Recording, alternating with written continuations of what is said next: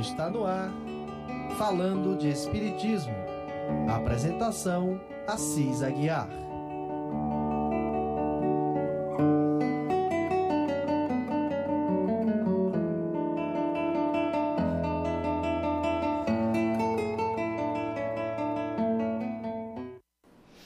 Olá, irmãos ouvintes da Rádio Ismael. Eu sou Assis Aguiar, estou para a apresentação de mais um programa falando de Espiritismo, que vai ao ar sempre às sextas-feiras, nesse horário. É, hoje vamos dar continuidade ao aqui, o assunto que vínhamos tratando de das entrevistas que o Kardec teve com as pessoas foi o crítico, o séptico, e hoje iniciaremos o diálogo dele com o padre. É, esse assunto de hoje, meus irmãos, é tão importante porque as dúvidas que o padre lançou naquela época para o Kardec são as mesmas ainda de hoje, são os mesmos comportamentos. E por isso é que eu peço a atenção dos nossos irmãos para que raciocinemos e entendamos perfeitamente o que o nosso irmão Kardec, o nosso guia, o nosso professor, como ele assimilava bem, assimilou para responder clarear todas aquelas perguntas feitas de uma forma parecendo assim infantis. Posso dizer assim porque depois que passamos a compreender melhor a doutrina espírita que nos esclarece, nos dá tão, com tanta facilidade assim, desde que queiramos aceitar, esses assuntos se tornam praticamente sem nenhuma lógica. não sei se tem lógica, não tem tanta razão de ter tanta força ainda. Porque os esclarecimentos religiosos são exatamente para esclarecer as dúvidas das pessoas quanto aos comportamentos, quanto aos entendimentos religiosos. E assim o padre entrou rachando no Kardec e o Kardec foi sincero com ele. E essas respostas, meus irmãos, são uma maravilha. Então, a obra ainda é o que é o Espiritismo.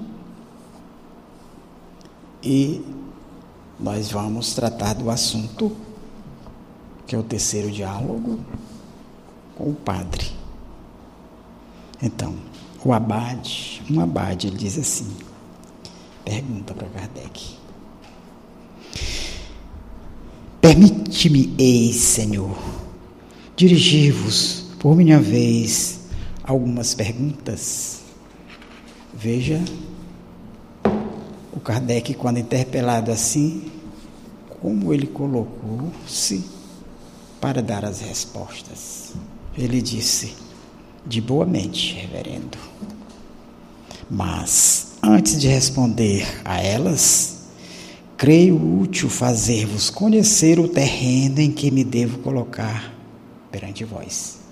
Já dizendo, não me venha com perguntas bobas, chatices, é, chateações, ou não venha. Vamos pisar em terreno firme e sério. Primeiro que tudo, cumpre-me declarar que não tenho a pretensão de vos converter às nossas ideias se desejardes conhecê-las pormenorizadamente, encontrá-las-eis nos livros em que estão expostas. Neles podereis estudá-las à vontade e aceitá-las ou rejeitá-las. O Espiritismo tem por fim combater a incredulidade e suas funestas consequências, fornecendo provas patentes da existência da alma e da vida futura ele se dirige, pois, àqueles que em nada creem ou que de tudo duvidam, E o número desses não é pequeno, como muito bem sabeis. Os que têm fé, religio fé religiosa e a quem essa fé satisfaz, dele não tem necessidade. Já entrou dizendo: você já sabe muito, então não precisa conhecer o Espiritismo, você já sabe de tudo.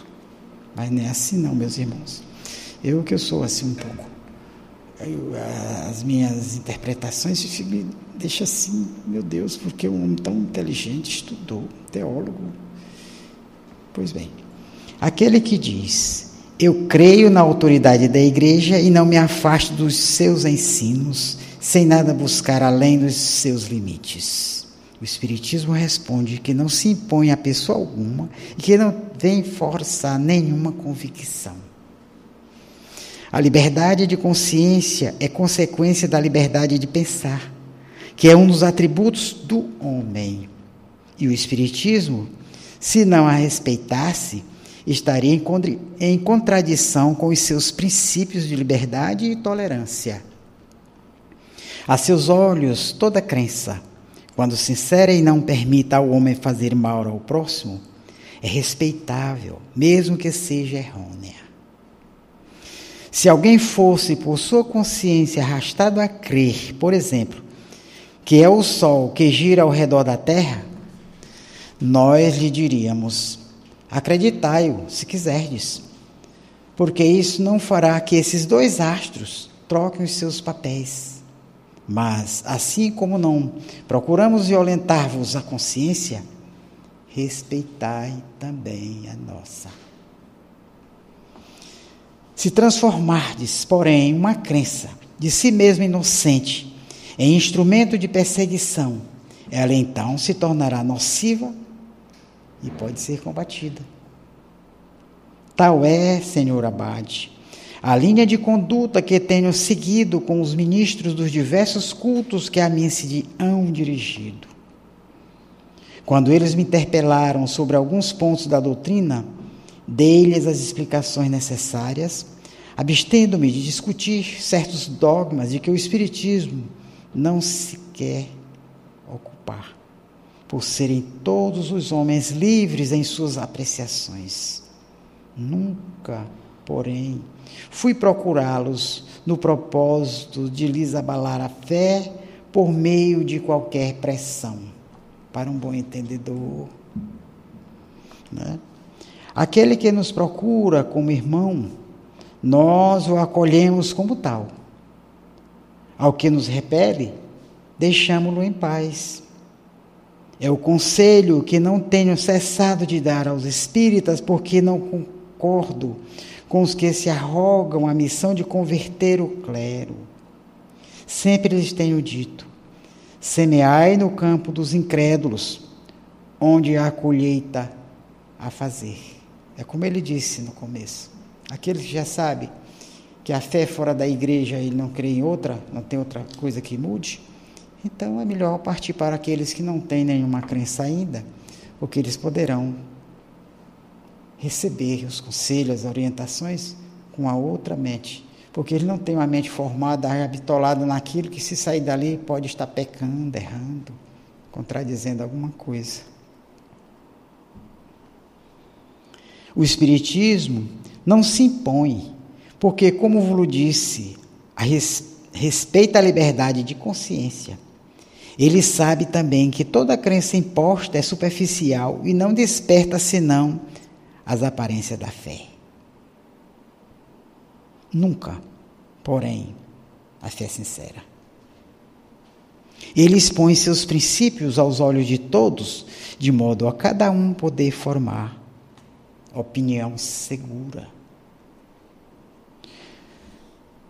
Os que lhe aceitam os princípios, sacerdotes ou leigos, o fazem livremente e pelos achar racionais. Mas nós não. Ficamos querendo mal aos que se afastam da nossa opinião. Se hoje há luta entre a igreja e o espiritismo, nós temos consciência de não havê-la provocado. Não é assim? Aí o padre entra se defendendo, dizendo assim: Se a igreja, vendo levantar-se uma nova doutrina cujos princípios em consciência julga dever condenar, podeis contestar-lhe o direito de discuti-los e combatê-los, premunindo os fiéis contra o que ele considerar erro. A Kardec diz assim: de modo algum podemos contestar esses direitos que também reclamamos para nós.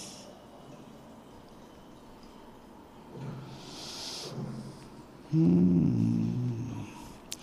Se elas se houvessem encerrado nos limites da discussão, nada haveria de melhor. Lede, porém, a maioria dos discursos proferidos por seus membros e publicados em nome da religião, os sermões que têm sido pregados, e vereis neles a injúria e a calúnia transbordando por toda parte, e os princípios da doutrina sempre indigna e perseverante desfigurados. Do alto do púlpito, não temos sido os espíritas qualificados de inimigo da sociedade e da ordem pública, não temos sido anatematizados e rejeitados pela igreja, sob o pretexto de que é melhor ser incrédulo do que cresce em Deus e na alma pelos ensinos do Espiritismo? O Kardec criva-o de perguntas, e todas em cima dos credos, das dúvidas, das coisas, os anátemas, que não é aceita, não é, não é verdade, está é, dito e pronto, não é assim, meus irmãos.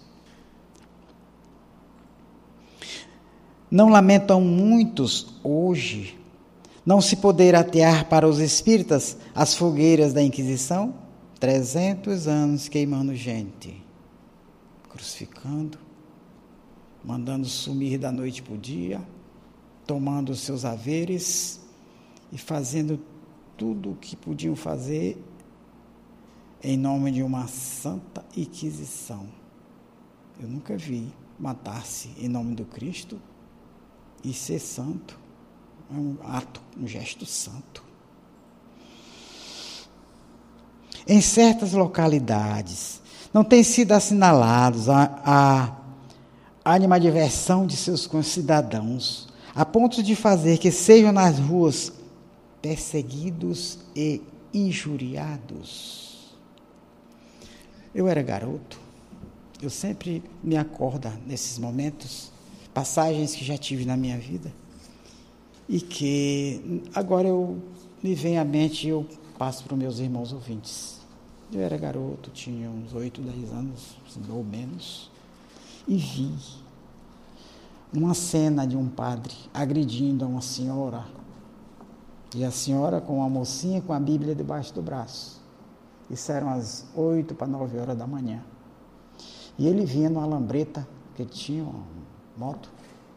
Quando viu a senhora por cima da calçada, caminhando, quietinha, ele parou lá adiante, jogou a lambreta no chão e veio, agarrou a, a Bíblia da mão da mulher e saiu rasgando e xingando. E, eu digo, meu Deus, é a Bíblia, um padre, o que está acontecendo?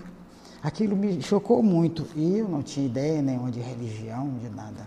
Cheguei em casa, falei para minha mãe, Dona Dolores. E ela foi me explicar muita coisa, mas eu estava tão indignado, assim, assim tão, não sei como eu estava, era uma dificuldade tão grande de entender aquele gesto, aquela brutalidade, porque foi com a senhora e que ia com a mocinha, com um livro embaixo do braço nem sequer estava falando com ninguém na porta de ninguém, ia simplesmente o caminho dela. Então, são coisas, são gestos que não vamos duvidar, não, ainda acontecem. É? O padre. Se a igreja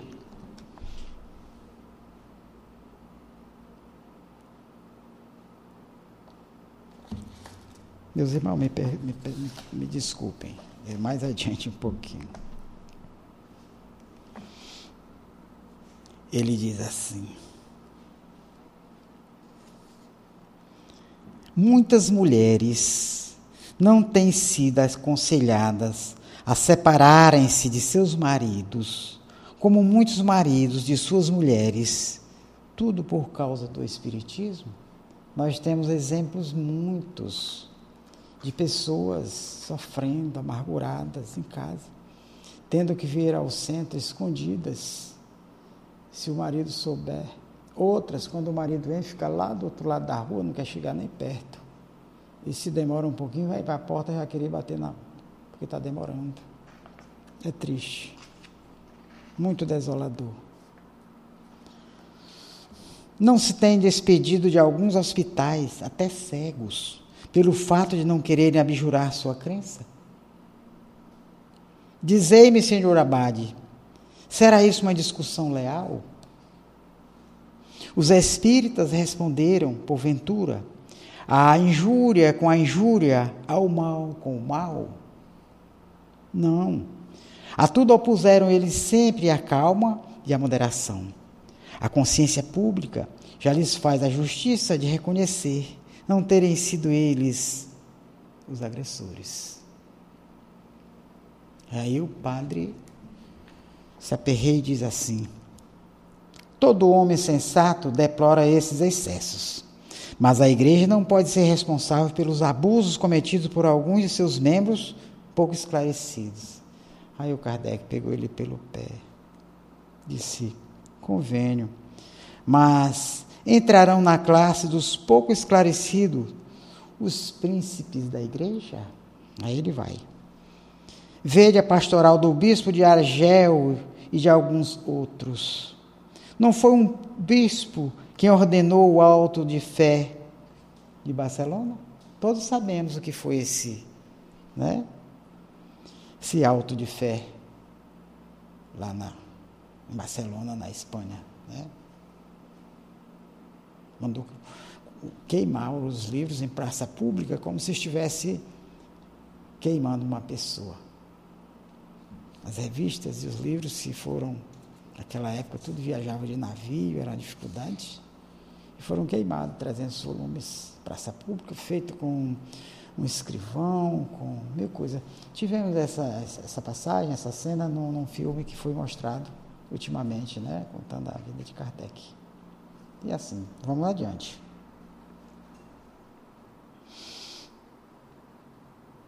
A autoridade superior eclesiástica não tem todo o poder sobre os seus subordinados? Se ela tolera esses sermões indignos da cadeira evangélica, se ela patrocina a publicação de escritos injuriosos e difamatórios contra uma classe inteira de cidadãos, e se não se opõe às perseguições exercidas em nome da religião, é porque as aprova. Em resumo, a igreja, repelindo sistematicamente os espíritas que as buscavam, forçou-os a retroceder pela, natu pela natureza e violência dos seus ataques, ela ampliou a discussão e conduzia para um terreno novo. O Espiritismo era apenas um, uma simples doutrina filosófica. Foi a igreja quem lhe deu maiores proporções, apresentando-o como inimigo formidável. Foi ela, enfim, quem o proclamou nova religião. Foi um passo errado, mas a paixão não raciocina melhor. Aí um livre pensador fez a segunda pergunta. Há pouco proclamastes a liberdade de pensamento e de consciência, e declarastes que toda crença sincera é respeitável. O materialismo é uma crença como outra qualquer. Por que negardes a liberdade que concedeis a todas as outras? Aí o Kardec diz assim: Cada um é, certamente, livre de crer no que quiser ou, não, ou de não crer em coisa alguma. E não tolera, toleraríamos, desculpem, mais uma perseguição contra aquele que acredita no nada depois da morte. Assim como na promovida contra um cismático de qualquer religião combatendo o materialismo, não atacamos os indivíduos, mas sim uma doutrina que, se é inofensiva para a sociedade, quando se encerra no foro íntimo da consciência de pessoas esclarecidas, é uma chaga social, se vier a generalizar-se. A crença de tudo, de tudo acabar para o homem depois da morte, que toda solidariedade cessa com a extinção da vida corporal, leva-o a considerar como um disparate o sacrifício do seu bem-estar presente em proveito de outrem. Donde a máxima, cada um por si, durante a vida terrena, porque com ela tudo se acaba. Raciocínio torto. A caridade, a fraternidade, a moral, em suma, ficam sem base alguma sem nenhuma razão de ser.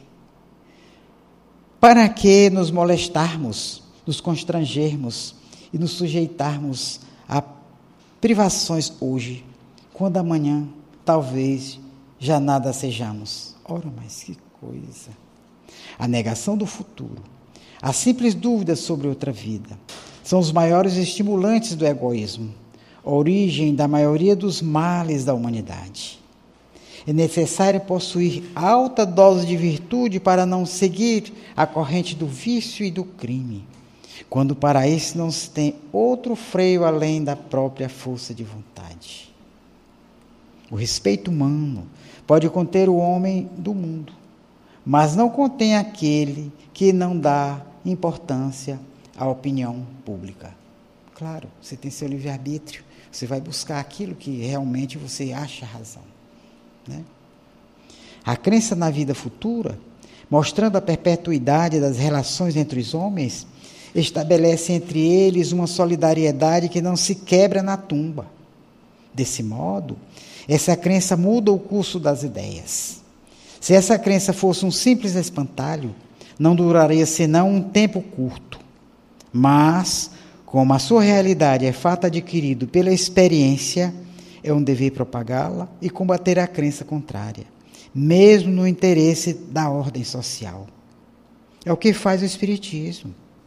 E o faz com êxito, porque fornece provas e porque decididamente o homem, antes, de, antes quer ter a certeza de viver e poder ser feliz em um mundo melhor, para compensação das misérias deste, do que a de morrer para sempre.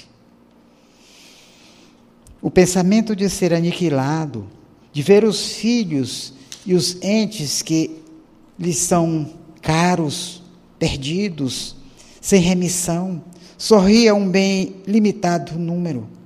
Acreditai-me, é o motivo do tão pequeno êxito obtido pelos ataques dirigidos contra o Espiritismo, em nome da incredulidade, os quais não lhe produziram o menor abalo. Agora o padre entra novamente dizendo assim: a religião ensina tudo isso. Até agora foi suficiente. Qual é hoje a necessidade de uma nova doutrina? E o Kardec diz assim: se a religião ensina bastante, por que há tantos incrédulos, religiosamente falando? Não é? Se ela já é suficiente, já era para não ter tanta gente incrédula e realmente seguindo. Né? Ela prega, é verdade. Ela nos manda crer. Mas há muita gente que não crê por simples afirmação. O Espiritismo prova, isso faz ver que a religião ensina em teoria. Além disso, de onde vêm essas provas? Da manifestação dos Espíritos. Por isso que o Espiritismo não é uma coisa criada pelos homens, pelo homem. Não foi Kardec que criou o Espiritismo. Kardec organizou. Ele mesmo dizia, como vimos na, no programa anterior: coordenei. E diante das, da imensidão de conhecimentos, sabedoria da espiritualidade que nos orienta, somos simples átomo. Praticamente, não é? só existimos. Ora, é provável que os espíritos só se manifestem com o consentimento de Deus. Se, pois, Deus, em sua misericórdia, envia aos homens esse socorro para afastá-los da incredulidade, é uma impiedade repeli-lo. Aí o padre diz: Não podeis, entretanto, contestar que o Espiritismo não está em todos os pontos de acordo com a religião. E o Kardec diz: Ora, senhor Abade, todas as religiões dirão a mesma coisa os protestantes, os judeus, os muçulmanos, tanto quanto os católicos. Se o Espiritismo negasse a existência de Deus, da alma, da sua individualidade e imortalidade, das penas e recompensas futuras, do livre-arbítrio do homem, se ele ensinasse que cada um só deve viver para si, não pensar senão em si, não só seria contrário à religião católica, como a todas as religiões do mundo. Ele seria ainda a negação de todas as leis morais, base das sociedades humanas. Longe disso. Os espíritos proclamam um Deus único, soberanamente justo e bom. Eles dizem que o homem é livre e responsável por seus atos recompensado ou punido pelo bem ou pelo mal que houver feito. Colocam acima de todas as virtudes a caridade evangélica e a seguinte regra sublime ensinada pelo Cristo: perfeito. Fazer aos outros como queremos que nos seja feito. Será? Será que esse, o padre estava entendendo isso aqui, fazendo? Pois bem. Não são estes os fundamentos da religião? Essa certeza do futuro, de se encontrar aqueles a quem se amou, não será uma consolação? Essa grandiosidade da vida espiritual, que é a nossa essência, comparada às mesquinhas preocupações da vida terrena, não será própria a elevar a nossa alma e a fortalecer-nos da prática do bem? Meus irmãos, eu vou beber um pouco de água, porque essas aqui, essas aqui é de arrepiar, seu Felipe. Essas perguntas aí para o camarada responder, uma vez que ele foi, né, achando que já sabia que podia calar o Kardec, o Kardec pede para ele responder ele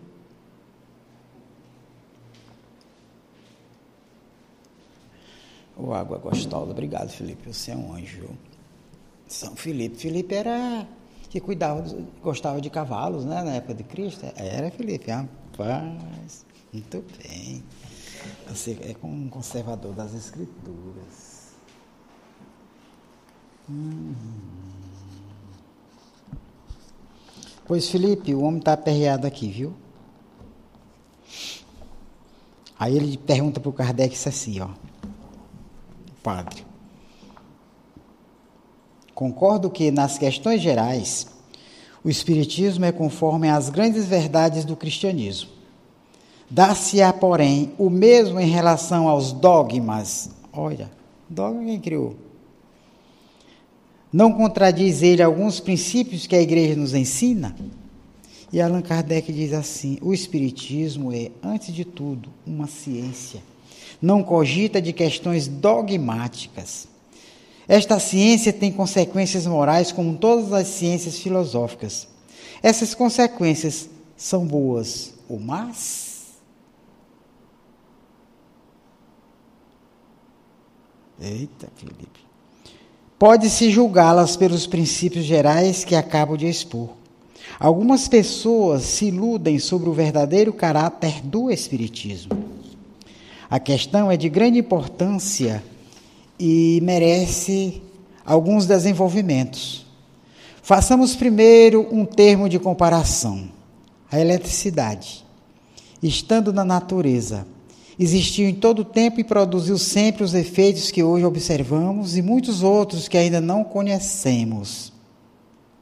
Na ignorância da sua verdadeira causa, os homens explicavam esses efeitos de um modo mais ou menos extravagante. A descoberta da eletricidade e de suas propriedades veio lançar por terra um punhado de teorias absurdas. espargindo a luz por sobre mais de um mistério da natureza. O que fizeram a eletricidade e as ciências físicas para certos fenômenos, o Espiritismo fez para outros de ordem diferente. O Espiritismo funda-se na existência de um mundo invisível, formados pelos seres incorpóreos que povoam o espaço e que não são mais que as almas daqueles que viveram na Terra ou em outros globos, nos quais deixaram seus invólucros materiais. São os seres a que chamamos espíritos, seres que nos cercam e incessantemente exercem sobre os homens, sem que estes o percebam uma grande influência e desempenha um papel muito ativo no mundo moral e mesmo, até certo ponto, no físico. Esse pontinho bem aqui. Papel muito ativo no mundo moral. Como é isso? Claro, nós podemos enganar uma outra pessoa encarnada, mas aos espíritos nós não enganamos. Sabe por quê? Porque ele lê a nossa mente, ele nos vê, vê o nosso eu, vê o que pensamos. Por isso é que nós não enganamos a Deus. E os espíritos estão nessa categoria de observar as coisas, eles sabem, percebem, sentem. E nós temos muita facilidade de nos deixar ler. Nós temos um campo magnético que varia a todo instante, dizendo o que estamos pensando, o que estamos querendo, o que sabe? Deixamos de fazer. E fica tipo assim, sabe? Mudando de cor, mudando de vibração, mudando de intensidade. E os espíritos estão bem ali. Por isso é que somos fáceis de ser achados pelos espíritos, porque abrimos esse espaço é, vibracional e coincidiu com aqueles que estão na mesma onda, na mesma faixa vibratória chegam junto. Chegam juntos. Por isso é que precisamos estar sempre com muito cuidado, como Cristo recomendou, orando e vigiando. Não é andar todo o tempo né, rezando. Não. Orar e vigiar, meus irmãos, é ter cuidado. A todo instante não nos deixarmos levar por impressões negativas e que também não percamos a nossa paciência, a nossa consciência e deixar que a língua jogue fora todo tipo de impropérios e confusão chega para cá, chega para lá, e é onde nós abrimos exatamente esse campo vibratório. Nos lembrando de Paulo, ele dizia, disse, nunca estamos sozinhos. Ao nosso redor tem milhares de testemunhas. É assim, meus irmãos. Mas cuidado, né? Então, é aí desse papel ativo no mundo moral, porque a nossa nosso ponto de é, procedimentos são que nos denunciam ou para o bem ou para o mal. E assim vivemos. Vamos lá, né? E o, o físico é esse, não tem como não estar inserido nele, estamos encarnados e aqui Funciona assim. O Espiritismo está, pois, em a natureza, e podemos dizer que, numa certa ordem de ideias, é ele uma potência, como a eletricidade o é sob outro ponto de vista, e como ainda a gravitação é uma outra. Os fenômenos de que o mundo invisível é a fonte produziram-se em todos os tempos Eis aí porque a história de todos os povos faz deles menção. Somente em sua ignorância, como se deu com a eletricidade, os homens os atribuíam a causas mais ou menos racionais e deram, nesse ponto de vista, livre curso à sua imaginação. Mais bem observado, depois que se vulgarizou o Espiritismo, vem derramar luz sobre grande número de questões até hoje insolúveis ou mal compreendidas. Seu verdadeiro caráter pois, o de uma ciência e não de uma religião. E a prova disso é que ele conta entre os seus aderentes homens de todas as crenças, que por esse fato não renunciaram às suas convicções. Católicos fervorosos que não deixaram de praticar todos os deveres do seu culto, quando a igreja os não repele. Protestantes de todas as seitas israelitas, muçulmanos e mesmo budistas e brahmanistas. Ele repousa, por conseguinte, em princípios independentes das questões dogmáticas. Suas consequências morais são todas no sentido do cristianismo, porque de todas as doutrinas é esta mais esclarecida e pura. Razão pela qual, de todas as seitas religiosas do mundo, os cristãos são os mais aptos para compreendê-lo em sua verdadeira essência. Podemos probá-lo por isso? Cada um pode formar suas opiniões, uma religião, interpretar à vontade as religiões conhecidas. Mas daí construir uma nova igreja, a distância é grande. É, agora eu lembrei aqui de um, um ponto interessante. É, cristãos. Quem primeiro usou essa essa palavra, porque antes os seguidores de Cristo eram conhecidos como os homens da casa do caminho. Né? Lucas. Cristãos. Aí o padre, não se conformando, perguntou para o Kardec o seguinte: as evocações, entretanto, não são feitas segundo uma fórmula religiosa. E Kardec diz: realmente, o sentimento religioso domina nas evocações e em nossas reuniões, mas não temos fórmula sacramental. Para os espíritos, o pensamento é tudo e a forma é nada. Nós o chamamos em nome de Deus, porque cremos em Deus e sabemos que nada se faz neste mundo sem sua permissão. E, portanto, que eles não virão sem que Deus o permita. Procedemos em nossos trabalhos com calma e recolhimento, porque essa é uma condição necessária para as observações. E, em segundo lugar, porque sabemos o respeito que se deve àqueles que não vivem mais sobre a terra, porque qualquer que seja sua condição, feliz ou infeliz, no mundo espiritual. Fazemos um apelo aos bons espíritos, porque, conhecendo que há bons e maus, desejamos que esses últimos não venham formar parte, tomar parte é, fraudulenta, fraudulentamente nas comunicações que recebemos. Que prova tudo isso? Que não somos ateus, o que não quer dizer que sejamos professores de religião reformada. Felipe, nossos irmãos é, estão participando. Vamos dar uma olhadinha aqui. É, Silvia Lance, boa noite, companheiros.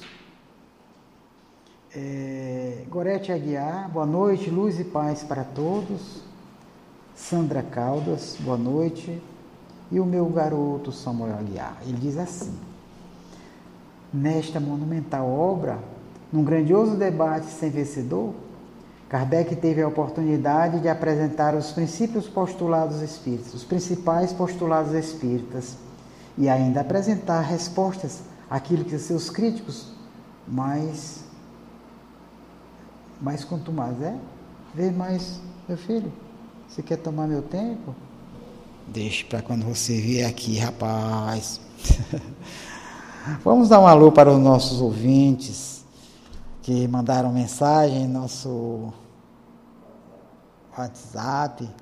Regiane Fonteles, Sandra Caldas, Miriam, Rosa Cristina. Para os ouvintes que estão no YouTube, Rose Kelly, Dagmar Jesuíno, Ana Dalva. Muito bem. Obrigado, meus irmãos. Vocês nos dão. Essa é a energia que faz com que estejamos aqui.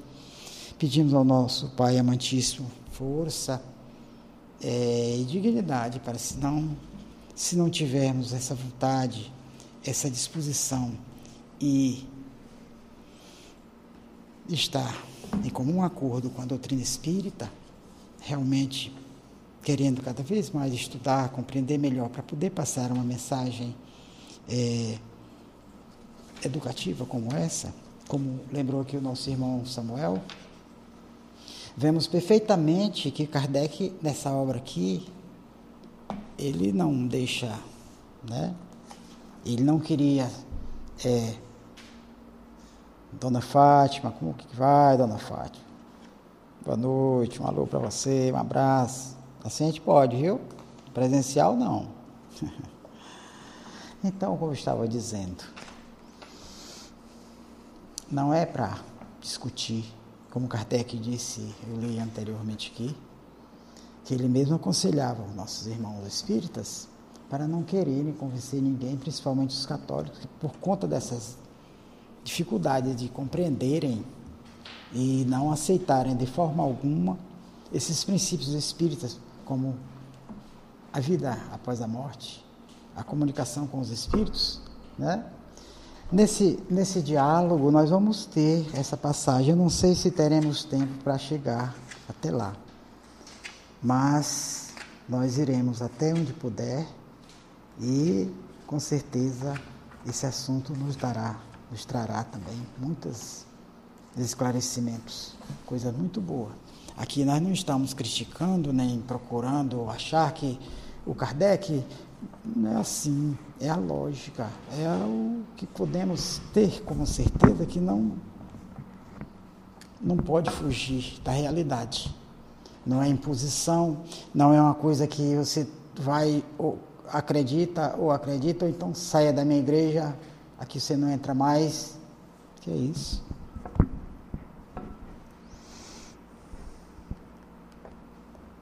Pois é.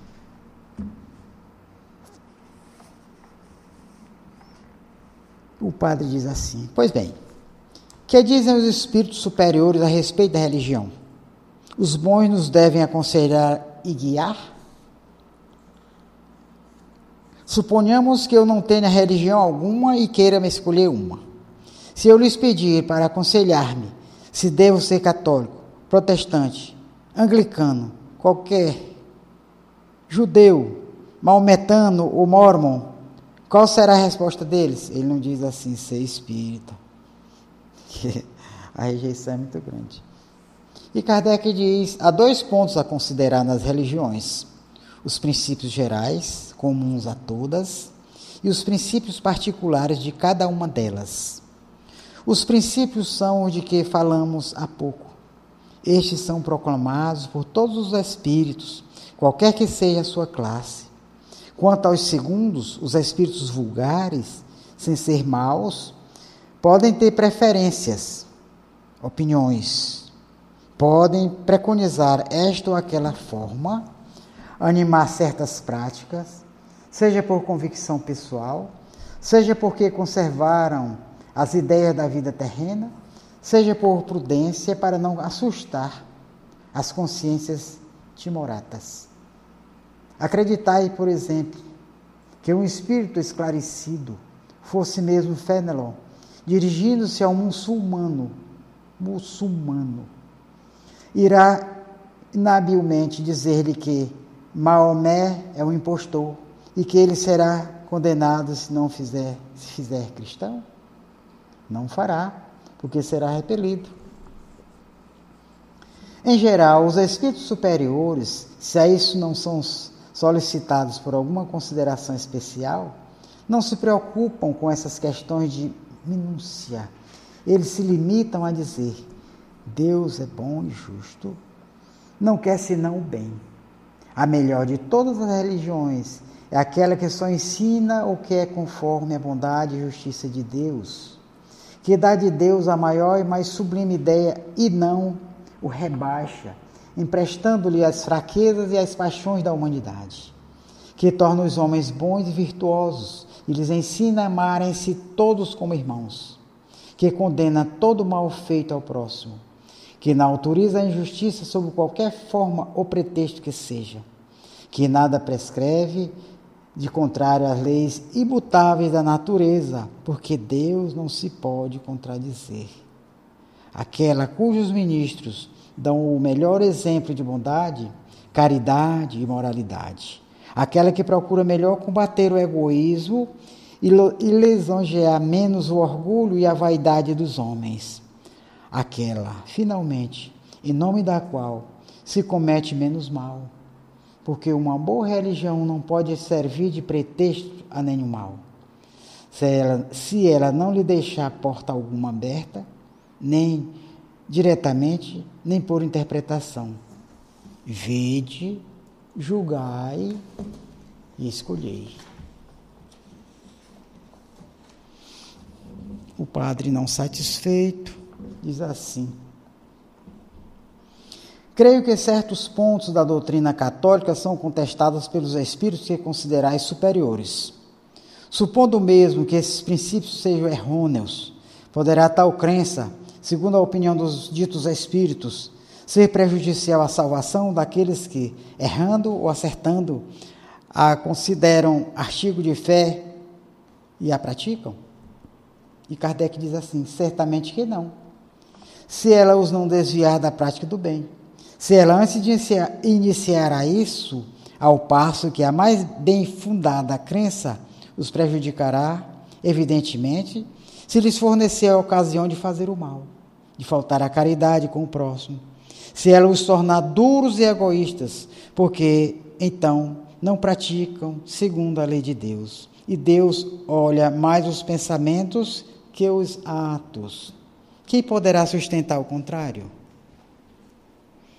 Acreditais, por exemplo, que a fé possa ser proveitosa a um homem que, crendo perfeitamente em Deus, pratique atos inumanos ou contrários à caridade? Não haverá sempre mais culpa naquele que mais meios tinha de esclarecimento? Falando para eles, né? Ato da boa fé, é, Santa Inquisição, e tantos outros, rapaz, que arrepia a gente. As maldades feitas em nome de Cristo. Que se não obedecer a Cristo, ora mais que Cristo, hein? Pois bem, meus irmãos, vamos mais um pouquinho aqui. a esses argumentos que, que o Kardec está respondendo a esse abade. Nós vemos que são duras as respostas, duras assim, porque não não tem mais espaço para que ainda exista pessoas crendo assim. Se bem que esse diálogo foi há mais de 100 anos atrás, mais de 150 anos, uns 150 anos passados, mas a gente observa perfeitamente, quer ver uma coisa? Depois se criaram a Santíssima Trindade, meus irmãos me perdoem, me desculpem se eu vou entrar num campo que não nem deveria, mas eu acho uma, eu não entendo como é que Santa Maria, mãe de Deus. Aí eu me pergunto, nesse caso, Jesus é neto. Santa Maria, mãe de Deus, se Deus tem mãe. Pois é, e como foi uma coisa criada por eles, se eles se forem, forem se contradizer, dizer que não é mais, é Santa Maria, mãe de Deus, Jesus, aí como é que fica o mãe de Deus? Quem é agora? Meus irmãos, é, é uma forma de observar e parece assim que fica assim difícil de entender. Eu sei que o Espiritismo, os espíritas, as pessoas mais esclarecidas, bem esclarecidas, que eu sou um pobre coitado, com certeza já tem uma outra visão, uma outra compreensão e não pensariam nem falariam assim como eu estou. Mas é, é como eu vejo ainda. Eu não acho como caber. Porque a gente sabe que Deus é único. Né? Aí o padre diz assim: Assim, o católico fervoroso, que escrupulosamente cumpre com os deveres do seu culto, não é censurado pelos espíritos? E o Kardec diz: não. Se isso é para ele uma questão de consciência, se ele o faz com sinceridade, Sim, mil vezes sim. Se for hipócrita, se for só se tiver piedade aparente. Hum, eu lembrei de uma história. É que existe um senhor muito católico, muito religioso, e ele costumava ir à missa sempre aos domingos, religiosamente naquele horário, e ele tinha uma, umas criaturas que iam juntos. Eles iam sempre aquela turma, já faziam muitos anos. E ele tinha como prática levar uma pedra e colocava num local, numa árvore que tinha um, um buraco na árvore, ele colocava aquela pedra ali. E o pessoal perguntava, mas por que você faz isso? Ele disse, porque quando eu morrer, vocês vão ver quantas vezes eu vim para a missa, quantas vezes eu vim, tal, tal. Passou o tempo, o homem morreu, aí lembraram, vamos ver lá quantas vezes ele veio para a missa rezar e como cristão. Tinha uma pedra só. Só encontraram uma. Quer dizer, de todos esses anos, todo esse tempo, ele só foi uma vez realmente rezar como cristão e ter seus sentimentos que foram considerados por Deus. É tão tal que até as pedras sumiram, né?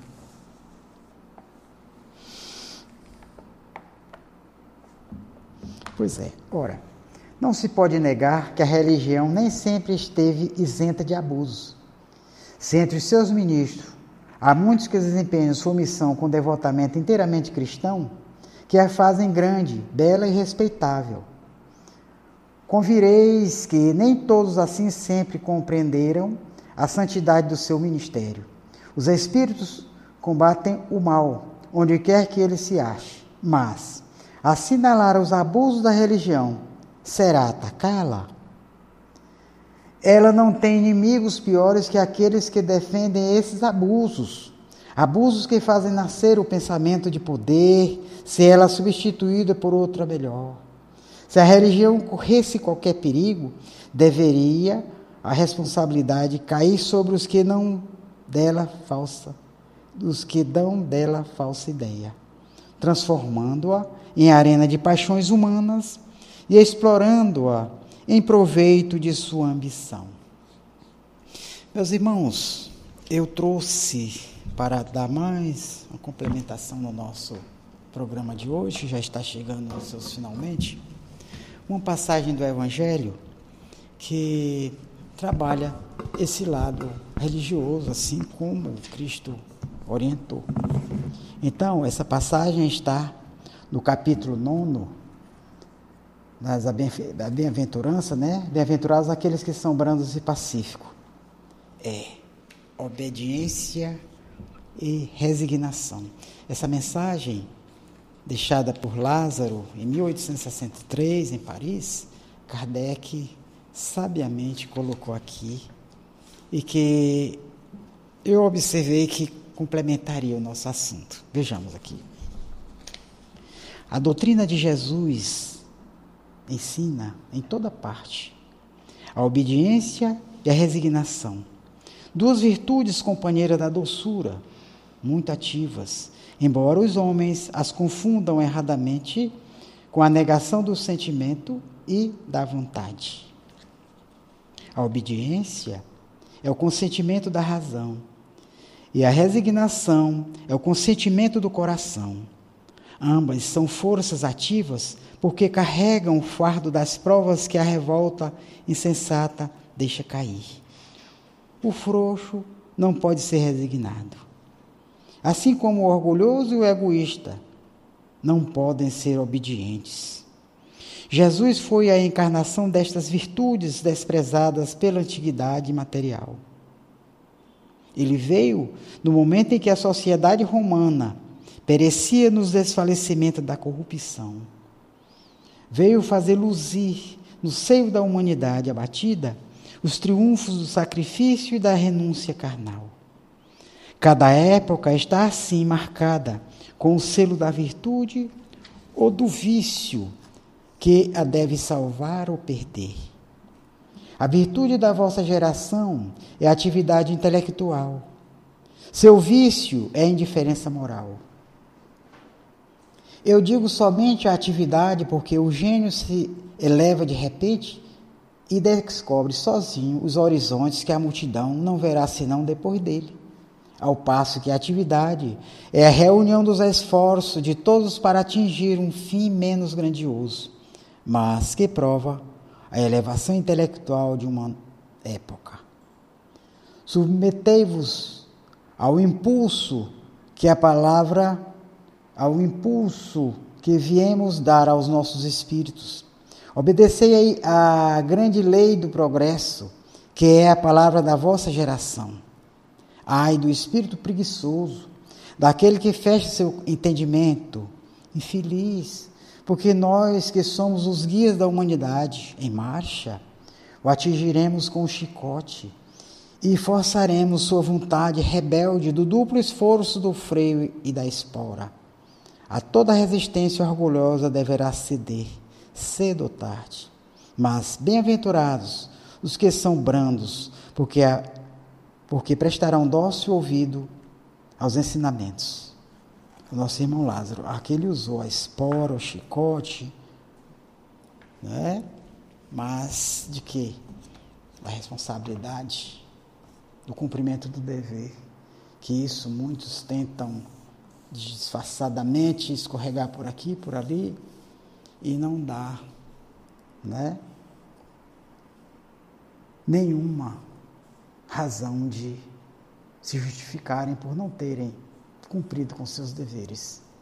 E aí, quando a lei divina o cobra, perguntando: cadê?